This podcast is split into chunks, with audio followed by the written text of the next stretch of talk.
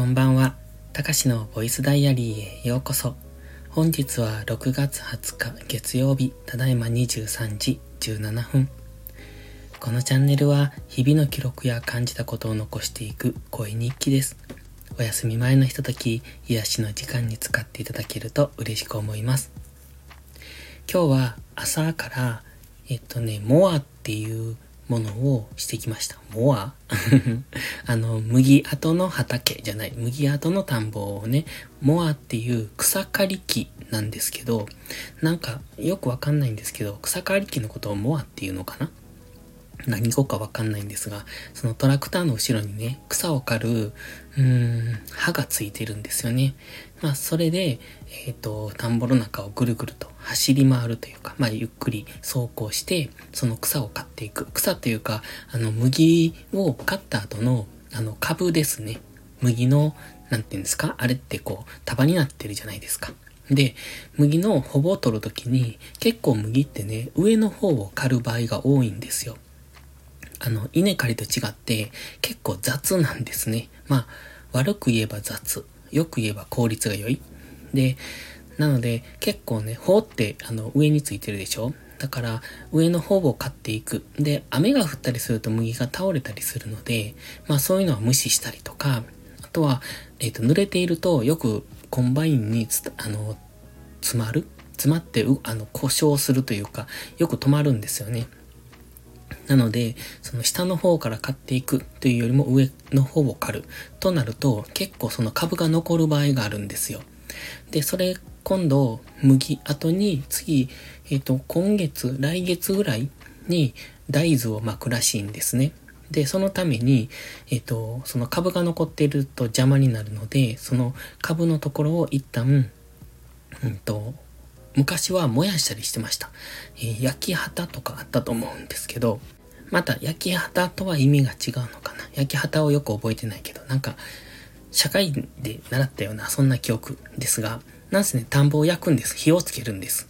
で、その、えっと、麦の残った麦わらとか、その株を一緒に燃やしてしまって、で、トラクターで、その土を耕して、そこに大豆を巻いていくっていうことをするんですけど、その麦の株が残ってるとその邪魔になるので燃やすんですが、結構ね、やっぱ危ないんですよ。その風がある時とかは隣とかに燃え移ったりとか、まあ、近くに住宅があるとなおさら危険ですよね。もちろん気をつけながら燃やすんですが、やっぱそれでもね、怖いんですよね。あの、すごい勢いで燃えるんで、で、燃える時と燃えない時があるんですが、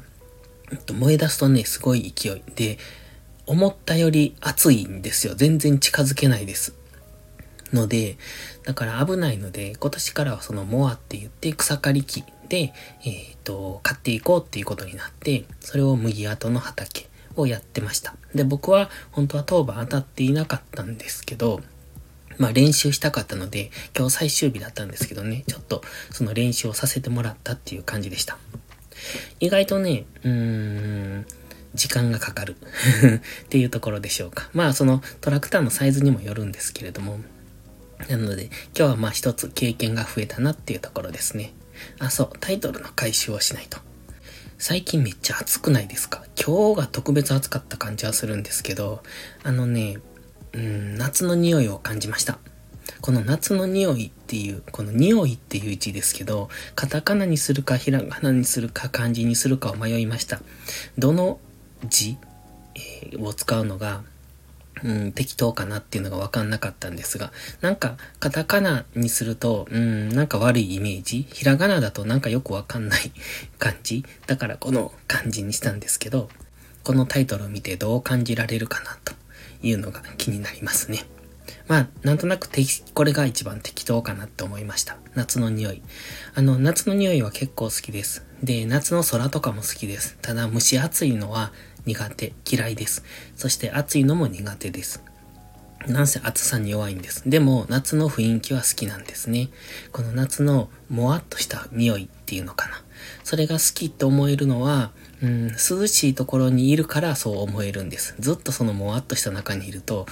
当然その夏の匂いをいいとは感じないんですが、うん、涼しいところにいるからたまに外に出た時の夏のその匂いとか、もわっとした感じが、あ夏っぽくていいなって思うんですよね。それは夏のアイスクリームが美味しいのと同じかなと。冬の寒い中で外でアイスを食べるっていうと、なんかそれは美味しく感じにくい。まあ美味しいとは思うんですけど、まあそれと同じ感じ。涼しいところにいるからその逆の環境に、うんといいなって言える余裕が生まれるっていう感じですかね。そしてね、あったかいからやっぱり観葉植物がよく育つんですね。で、僕は今部屋にパキラを100均で買ってきたパキラが植わってるんですけど、もう、どのくらい経つのかな ?5 年とか7年とか経つと思うんですよ。で、今多分高さが、うーん、パキラの実際の高さが60センチぐらいかな。もともとは多分20センチとか、そのくらいのサイズのものだったんですけど、よく売ってるパキラは太い木にこうパッと丸太が切ってあってそこから枝が出てるんですけど僕は多分あの実、実じゃない種から植えたやつっていうのかなその種から直接茎が出てそこに葉っぱがついているのが欲しくってそれを探してて100均で買ってきたんですけどそのねパキラの幹が全然太くならないんですよ茎というか幹というかで、気が全然太くならないからなんでかなと思ってたら、どうもパキラって、あの、幹の部分も太陽に当ててあげないと太くならないって書いてたんですね。で、基本的にこの僕が部屋に置いとくパキラは結構大きな陶器の器に入ってるんです。うんとね、多分高さ70センチぐらいある陶器の器なので重いんですよ。で、他の観葉植物は夏に外に出したりしてたんですけど、まあ、今年はもう出さないんですけどね。で、パキラは、その陶器の器に入ってて重いからあまり外には出さなかったんです。去年は唯一出したんですけどね。で、なので、えっ、ー、と、ずっと部屋の中にいて、まあ、部屋の真ん中ぐらいにあるので、光がね、うまく当たらなくって、まあ、それでもよく育ってた方だとは思うんですけど、で、今年は観葉植物用のライトを買ってきて、で、この間ですけど、パキラも、えっ、ー、と、光に当ててあげようと思って窓際に置いて、そのライトを当てるようにしたんですね。だから、多分今年からちょっとずつパキラは大きくなっていく。大きくっていうか、えっ、ー、と、幹が太くなって、多分成長も加速するんじゃないかなって思ってるんですけど、いろいろライトを当ててから結構成長が良くなってきている。目に見えて元気になっている感じがするので、とっても嬉しいです。そしてね、パキラの根元に、シュガーバインっていう、うん、ツル製っていうか、まあ、ツルっぽい、あのね、アイビーみたいな感じなんですけど、あの、葉っぱがクローバーみたいな感じで、結構可愛い、えっと、植物があるんですが、それをね、部屋で、部屋でっていうか、あの、別の鉢に植えてあるんですが、それを、うんと、挿し木してみたんです。そのパキラの根元、根元の土に。で、今まではあまり光が当たらないところに置いていたので、そこに挿し木をしても、全然、あの、根がつかなかったんですけど、今回、光を当ててるので、うまく根付けば、パキラの元から、うん、シュガーバインが、こう、溢れるっていうか、器がね、あの、縦長なので、そこからシュガーバインが垂れるように出ると結構いいかなと思って植えてみました。まあちょっと、あのー、やったところなので、根がしっかりつくかどうかわかんないんですけど、今のところ毎日、うん、水やりというか霧吹きというか、それで土が、あの、乾かないようにはして、根がつきやすいようにはしてるんですが、まあ夏までに根がつくといいなって思ってます。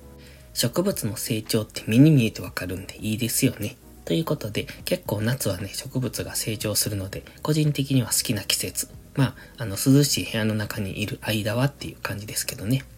ということで、今日はもうそろそろ終わります。また次回の配信でお会いしましょう。たかしでした。バイバイ。